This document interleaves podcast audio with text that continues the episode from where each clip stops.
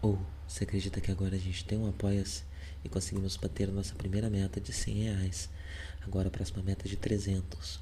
Ela é para equipamentos. Pra gente poder ter um equipamento mais da hora, pro Live poder parar de pegar emprestado o microfone do irmão dele.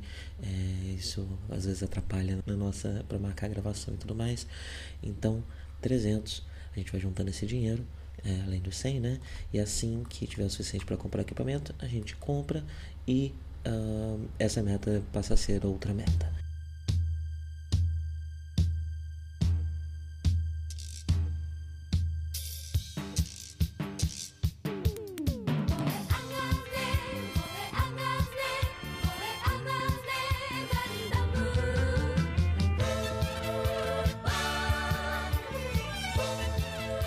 Bom dia a todos! Sejam bem-vindos a mais um Café com Ganda.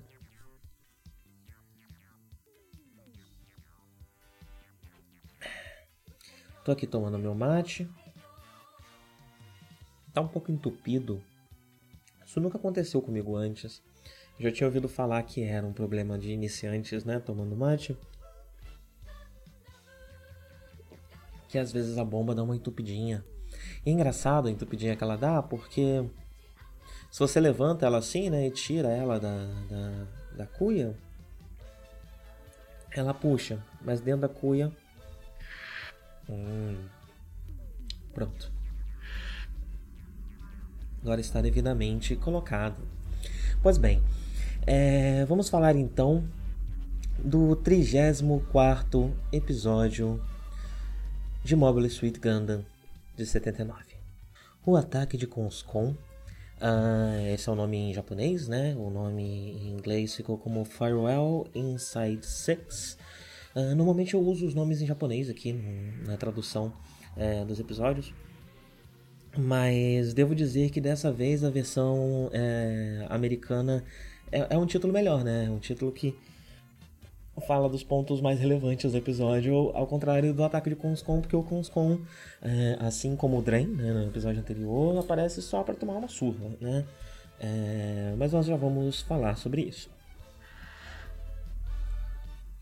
Bem, o episódio abre com uma pequena cena de ação, mais ou menos como no episódio anterior, uma cena de ação que se resolve relativamente rápido, é, e ela se liga com um episódio que está por vir.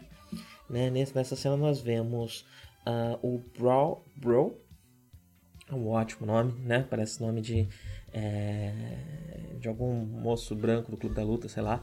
É, ele, ele é um Mobile Armor, uh, bastante grande, né? E com um design muito curioso, ele parece uma coisa meio do Toriyama.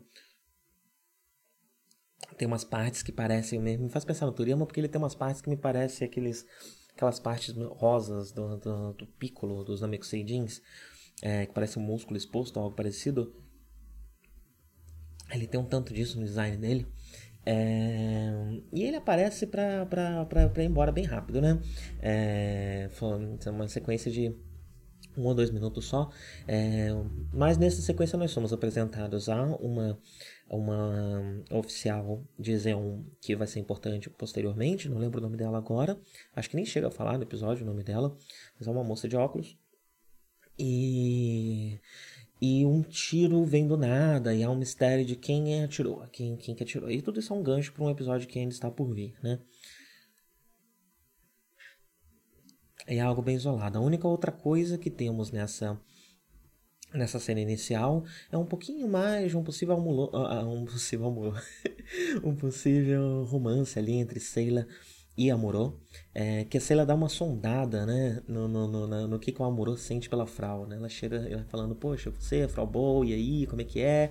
é e o Amorô fala, ah, sei lá, eu não odeio ela, mas minha amiga, né, não sei, sei lá, uh, uma sondadinha aí de leve que a Sela tá dando, já mostrando um pouco mais do interesse dela no Amorô, que nós já falamos sobre isso bastante no episódio passado, né? Uh, e romance é um assunto bem recorrente nesse episódio, como está sendo bastante recorrente nessa fase do anime.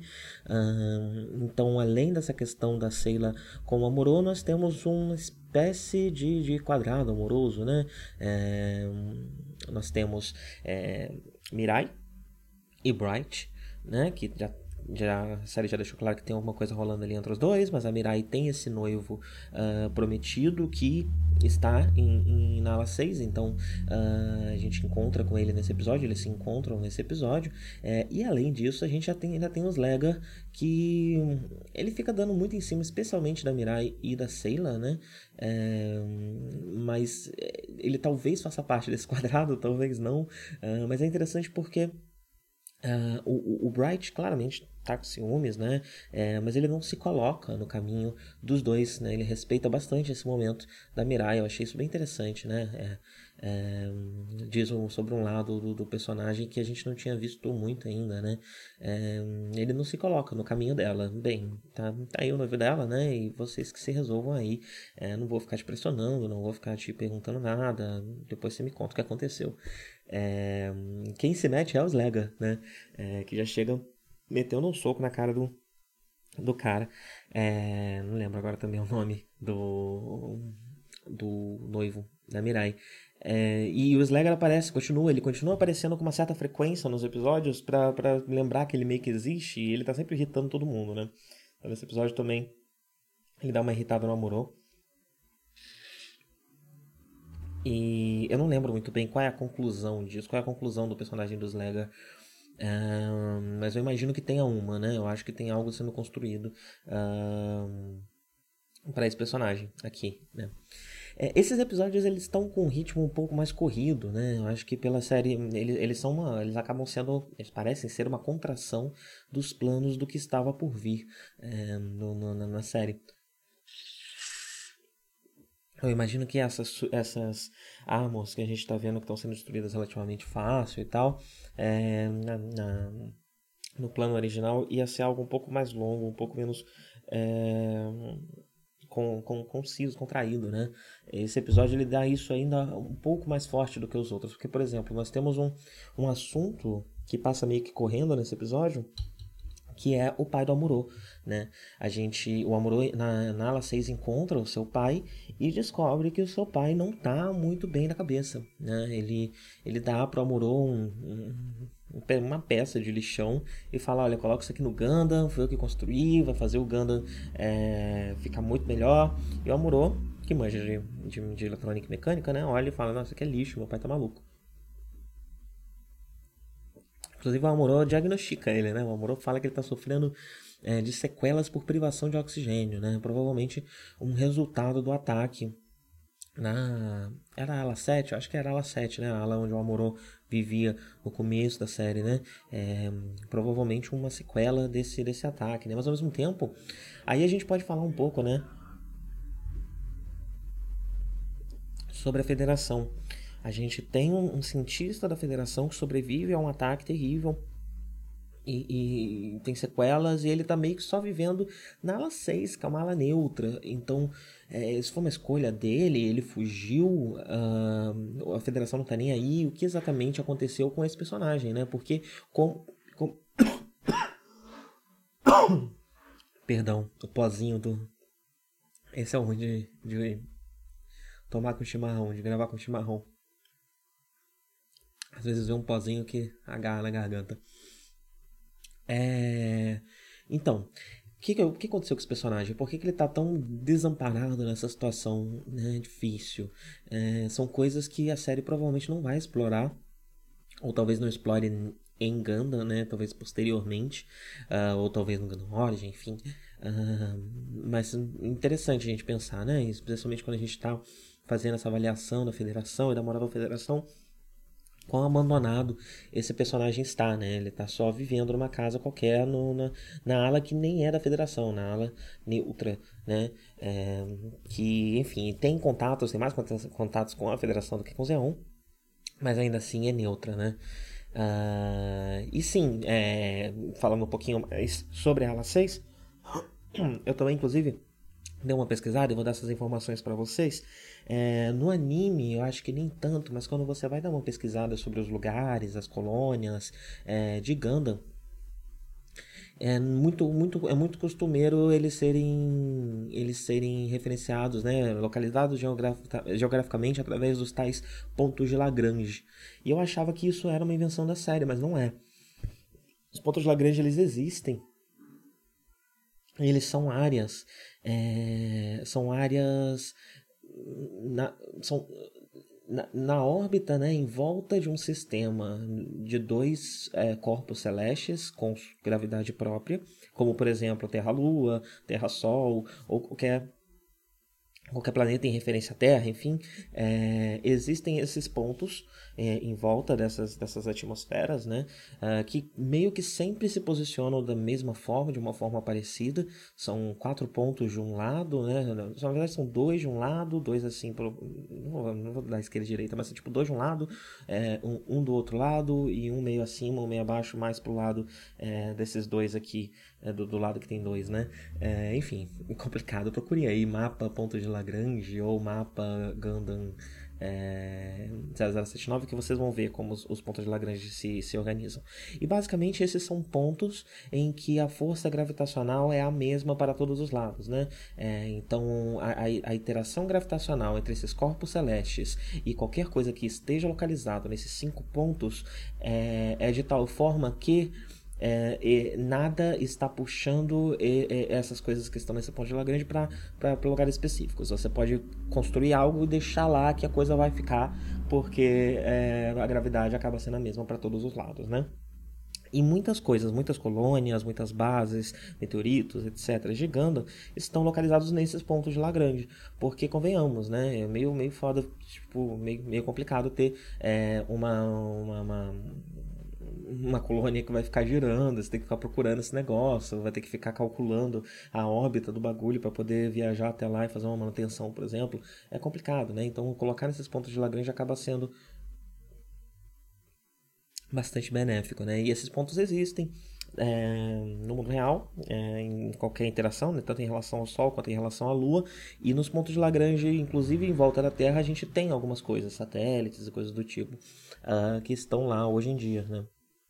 É, então acaba sendo uma, uma, referência geográfica que existe. A gente pode até imaginar, olhando para o céu, onde estariam cada coisa é, do, do, do, mundo de Ganda. Né? Eu achei isso muito legal. E depois eu vou ver se consigo descobrir isso. Tipo, se dá para a gente comparar a estrela, né? Em, dependendo do, da sua posição geográfica no planeta Terra, em que direção estaria a ala 6, por exemplo.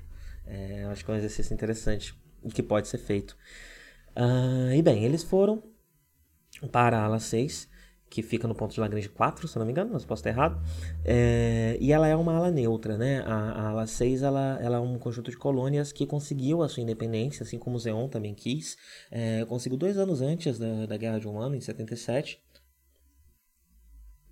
Mas conseguiu de uma forma uh, mais pacífica do que Zeon, né? E consequentemente mais capituladora. A gente vai falar um pouco mais sobre isso aqui, mas a ala 6 ela é vista como um lugar de covardes, né? Dá pra ver isso claro na série. Não é só o fato do, do, do, do noivo da Mirai ter ido pra lá, o pai louco do, do Amor ter ido pra lá. É, você vê diálogos com pilotos da ala 6 e tudo mais. É, tem o, o, o, empresário também, né? É um lugar para onde vão todo tipo de covarde, né?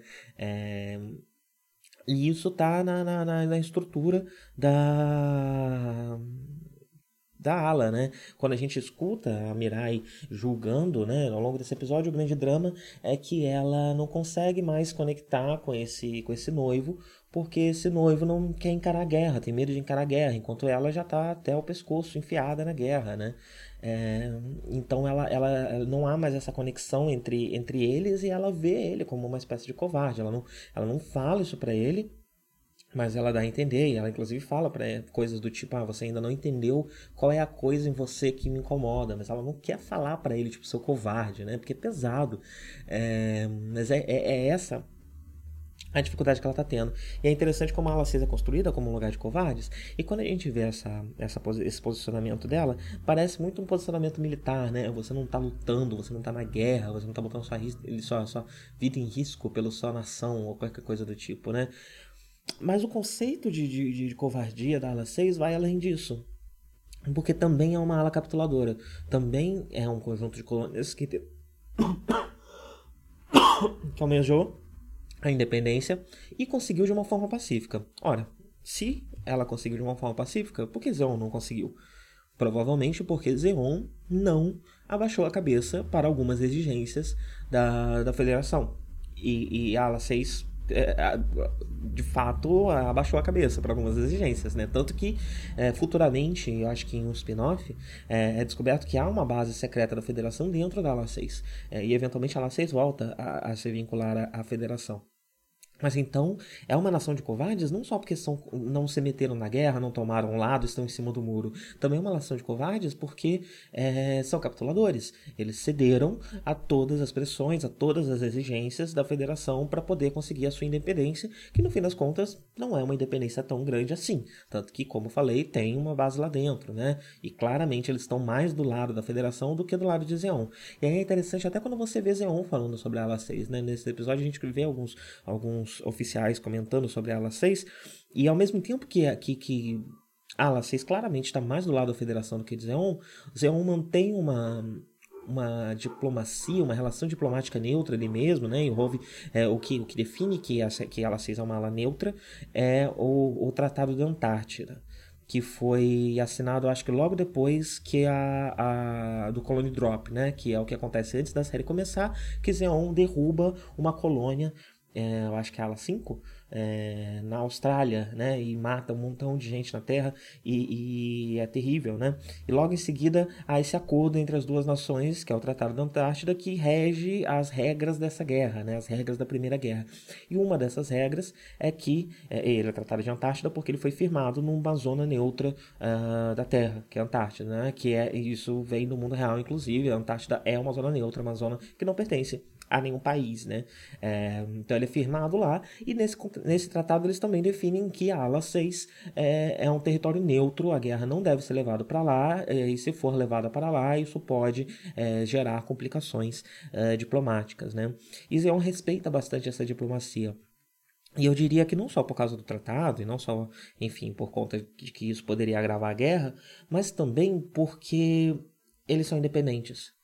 Zeon quer ser independente, né? Então, se ele, se, se, se Zeon consegue vencer a guerra e ganhar sua independência sobrepujar a federação, a ala 6 é o primeiro aliado, o aliado mais óbvio, né? Além de, de qualquer outra ala que possa se render uh, após essa, essa, essa, essa derrota, né? Mas a ala 6 é inclusive um sinal de que há uma vontade grande é, há uma vontade latente dessas colônias em se, em se emanciparem, né?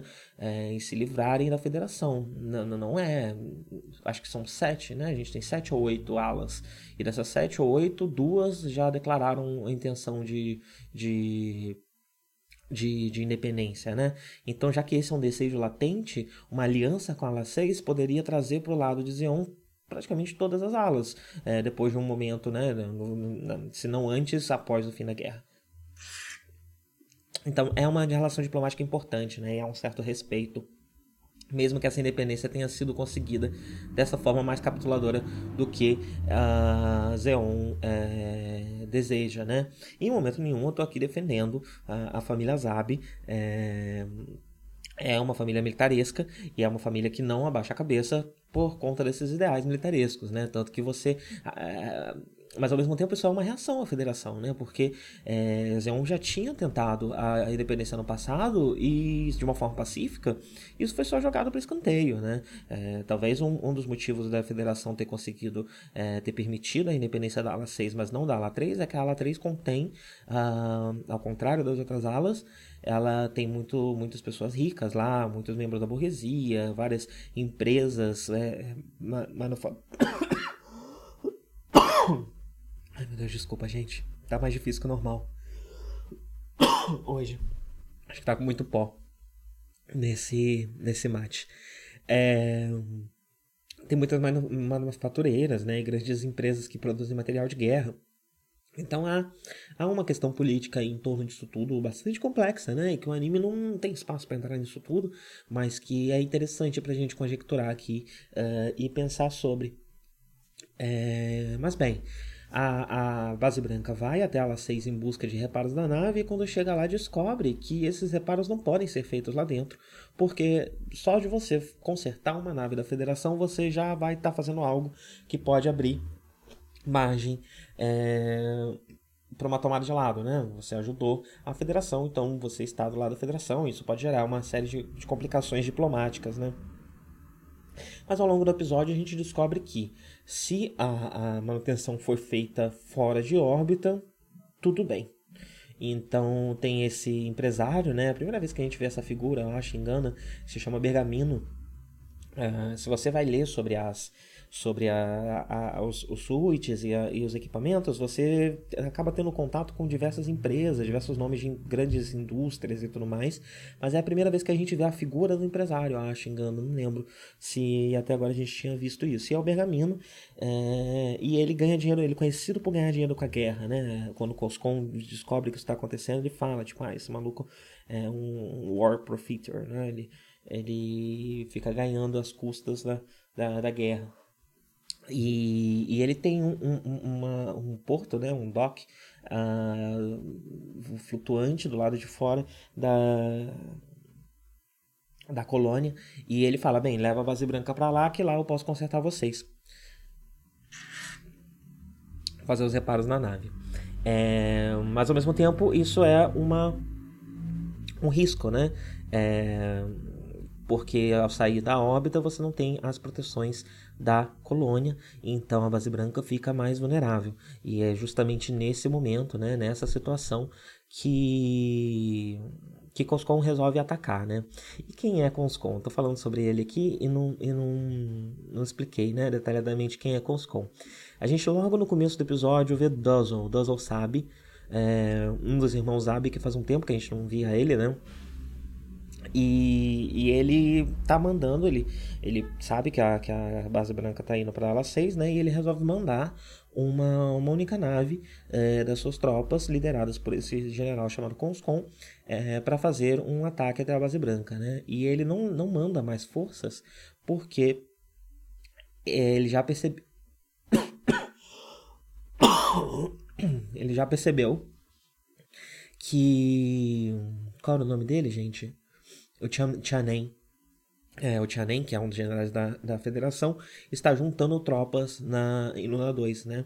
Que é um, um, mais um pouquinho, mais um pouco de informação sobre o que está acontecendo com o Tianen, né? No episódio anterior a gente teve uma cena esquisita, meio deslocada, sobre o Tianen deixando o Jaburô e saindo da Terra, e agora a gente sabe que ele foi para a base militar de Luna 2, que a gente já conhece lá do começo da série, é, e está juntando tropas lá para fazer algo que ninguém sabe ainda, né? Idoso já sabe disso e prefere não diminuir a quantidade é, de tropas dele. É, por, por, causa disso, e manda apenas o Conscom. É, e, e, aí a gente vê novamente, né, faz um tempo que a gente não via essa jogada de xadrez que acontece dentro da família Zab. Né? A família Zab ela tem uma política muito intricada e muito agressiva é, uns com os outros, né? O que é natural de uma de uma ditadura, é, não sei, eu não, eu não sei se Zeon se organiza como uma ditadura per se, mas parece que sim. E é uma ditadura uh, regida por essa família de origem militar. Então é uma ditadura militar com uma família no poder.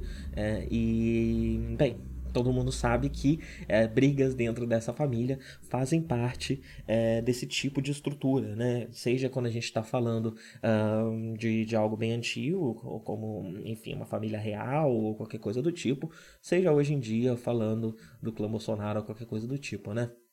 Então há uma política interna ali muito grande e, e, e muitas brigas, né? O Dozal ele, ele, ele, ele envia esse, essa nave também justamente porque uh, o Char, que está obedecendo ordens de Cacilha, é, isso acho que ainda não tinha ficado muito claro, que o Char ele, ele Vamos lá, é, o Charlie estava trabalhando né, na, na, base marítima lá, então ele estava preso ao, ao, planeta Terra, mas quando ele descobre a localização da base branca e a localização de Jaburô, ele começa a coordenar um ataque em massa a Jaburô. E eu não sei se passou e eu não prestei atenção, mas eu não estava sabendo muito bem qual, qual foi a jogada política dele para conseguir se livrar da, do, do, do, da posição é, de de prisão dele, né? Porque ele estava lá como uma espécie de punição mesmo por conta do que aconteceu lá com Garma, lá atrás. É... E como que ele conseguiu virar esse jogo, coordenar esse ataque e não só isso, né? Poder depois ainda ir, ir atrás para o espaço atrás da base branca. É... E aparentemente foi através da Cacilha que ele fez isso. Ele deve ter entrado em contato ali com a Cacilha, chegar numa conclusão é... e ela que deu esse apoio para ele e deu esse reforço para ele uh, conseguir sair dessa situação que ele estava, né? E que ele estava amando do, do pai, do grande pai, é Guirei? Eu não lembro se é Guirei ou se Guirei é o filho, enfim. É, o, o, o, pai, né? O, o pai Zabi, é, que foi o único que sacou ali o que aconteceu na morte do Garma e é, fez isso como punição é, pro Amorô antes pro, pro Amorô, pro Chá antes de se afastar um pouco mais das decisões políticas e deixar isso mais na mão é, dos filhos, né? Bem. Nossa, tá com muito pó hoje. Foi mal, gente. Eu tenho que trazer uma garrafinha de água junto para quando isso acontece. E eu não trouxe dessa vez. Peço perdão. É... E aí ele manda esse general Conscom para fazer esse ataque que acontece justamente quando a quando a base branca está indo fazer essa essa manutenção nessa nesse porto externo, né? E, mas antes disso a gente vê um pouco, um pouco umas trocas de farpas entre o Coscom e o Char, né? De uma forma bem, bem velada, né? O Coscom tem uma patente maior do que ele, então é, o Coscom fala e o Char só fala, ok, beleza. Mas já percebendo o que vai acontecer, né? Que é o Coscom vai se ferrar, porque o Coscom tá muito, muito... Uh confiante de que ele vai conseguir fazer algo mais do que o, o Chá fez até agora. É, e o Chá sabe a força que a base branca tem, a força que a base branca tem principalmente agora, né? Nos últimos episódios a gente tem visto a base branca varrer o chão com, com as tropas de Zeon. É, e nesse episódio não é diferente, né? E o Chá já prevê isso e só fala, yes sir, é isso aí, vai lá, suave. Mas manda uma mensagem para Cacilha, para Cacilha ficar ligada do que está acontecendo. Então talvez nos próximos episódios a gente veja um pouco mais de atrito entre esses dois irmãos, né? O Dozel e a, e a Cacilha. Uh, e o Coscom, inclusive, é, é, essa, essa questão política interna da família Zab é tão forte dentro do, do exército é, de Zeon que o Coscom questiona a moral do chá por ele uma hora estava servindo ao Dozel e agora está servindo a Cacilha. Então não, esse exército ele não trabalha para uma nação, ele não trabalha é, em prol de Zeon, do Principado de Zeon e da independência de Zeon. Ele trabalha, cada, cada, cada filho tem meio que seu exército particular e tem uma grande guerra acontecendo internamente, né, é, na, em Zeon, uma guerra que por enquanto tem um viés mais político, né, ainda não virou algo é, realmente bélico, não tem ninguém batendo de frente lutando porque é uma guerra mais velada, meio com o Game of Thrones ali, é, mas que isso talvez se acirre um pouco agora, né, com a guerra é, ficando cada vez mais apertada e, e, e a federação respondendo cada vez com mais força uh, talvez esses irmãos comecem a voar mais no pescoço um, do, um dos outros agora, nesse finalzinho da, da, da série, nesses últimos 10 episódios. Ah, um detalhe interessante é que existe uma lenda que o rosto do Char é queimado e por isso que ele usa uma, uma máscara. O Coscom pergunta para um soldado, tipo, ah, ele usa essa máscara o tempo todo? E o cara fala, tipo, ah, é, dizem que o rosto dele é queimado, por isso que ele usa, mas tem outras pessoas que dizem que é mentira que ele é bonitão. É bonitão mesmo, né? Char é uma belezinha. É, mais pra frente, quando a gente vê ele como quatro, óculos escuro, é um pedaço de mau caminho. E, bem, é isso, né? No finalzinho, o que que acontece? É, é, esses episódios eles estão um pouco fracos de ação justamente porque eles estão querendo mostrar que a base branca tá insuperável, assim, tá no, no pico, pico de performance, essa equipe está entrosada como nunca, todas as suas forças estão sendo usadas de maneira excelente, está todo mundo muito bem, muito bem treinado e tal. É, tanto que são 12, são 12 dom de sainha, Rick Dons, que são enviados. E, e, as tropas da base branca conseguem destruir eles rapidamente. É um depois do outro. Eles vão contando. Um, dois, três, quatro, até chegar no 12. Coscom fica de queixo caído. É, e o chá só dá risada, né? que já sabia que isso ia acontecer.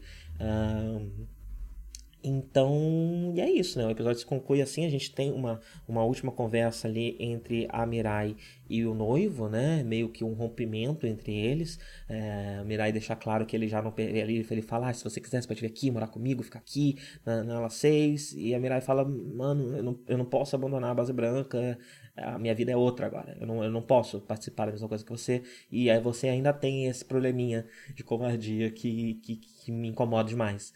É, e ela meio que vai embora, e dá pra. Acho que isso é uma conclusão disso, né? A gente não deve mais ouvir falar desse personagem.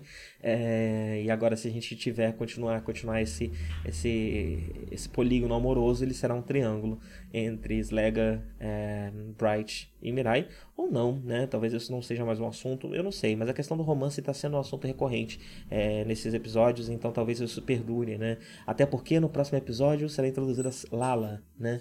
É, que é uma personagem importante para a questão amor Char, uh, então esse momento está chegando. É, em breve nós veremos Lala, Lala Suni, acho que é esse o sobrenome dela em breve, próximo episódio, semana que vem. E é isso. Eu não vou dar refil aqui, que eu não vou engasgar com mais pó. E vou tossir mais no vídeo de vocês. É... Tenham todos um bom dia e até a próxima.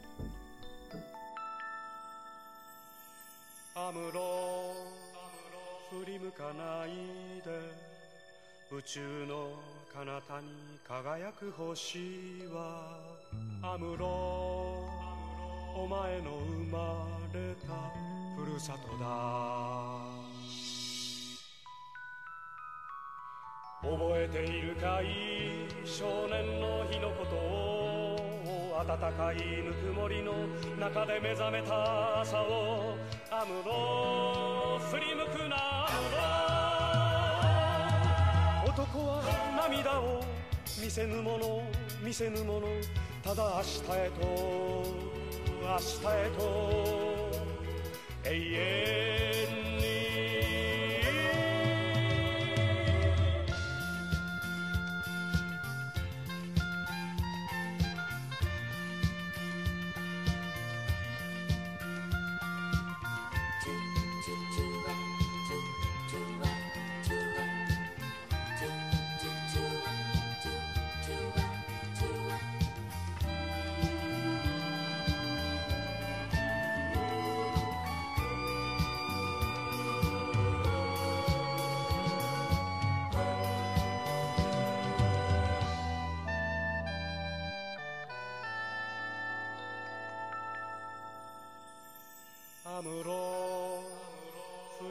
ないで。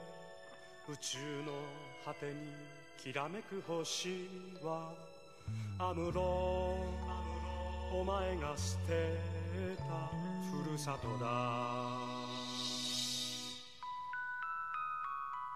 忘れはしない少年の日の誓いを青春をかけ守り抜けこの幸せを。アムロ振り向くなアムロ男は寂しさ隠すもの隠すもの。ただ明日へと明日へと永遠に。覚えているかい？少年の日のことを暖かいぬくもりの中で目覚めた朝をアムロ振り向くなアム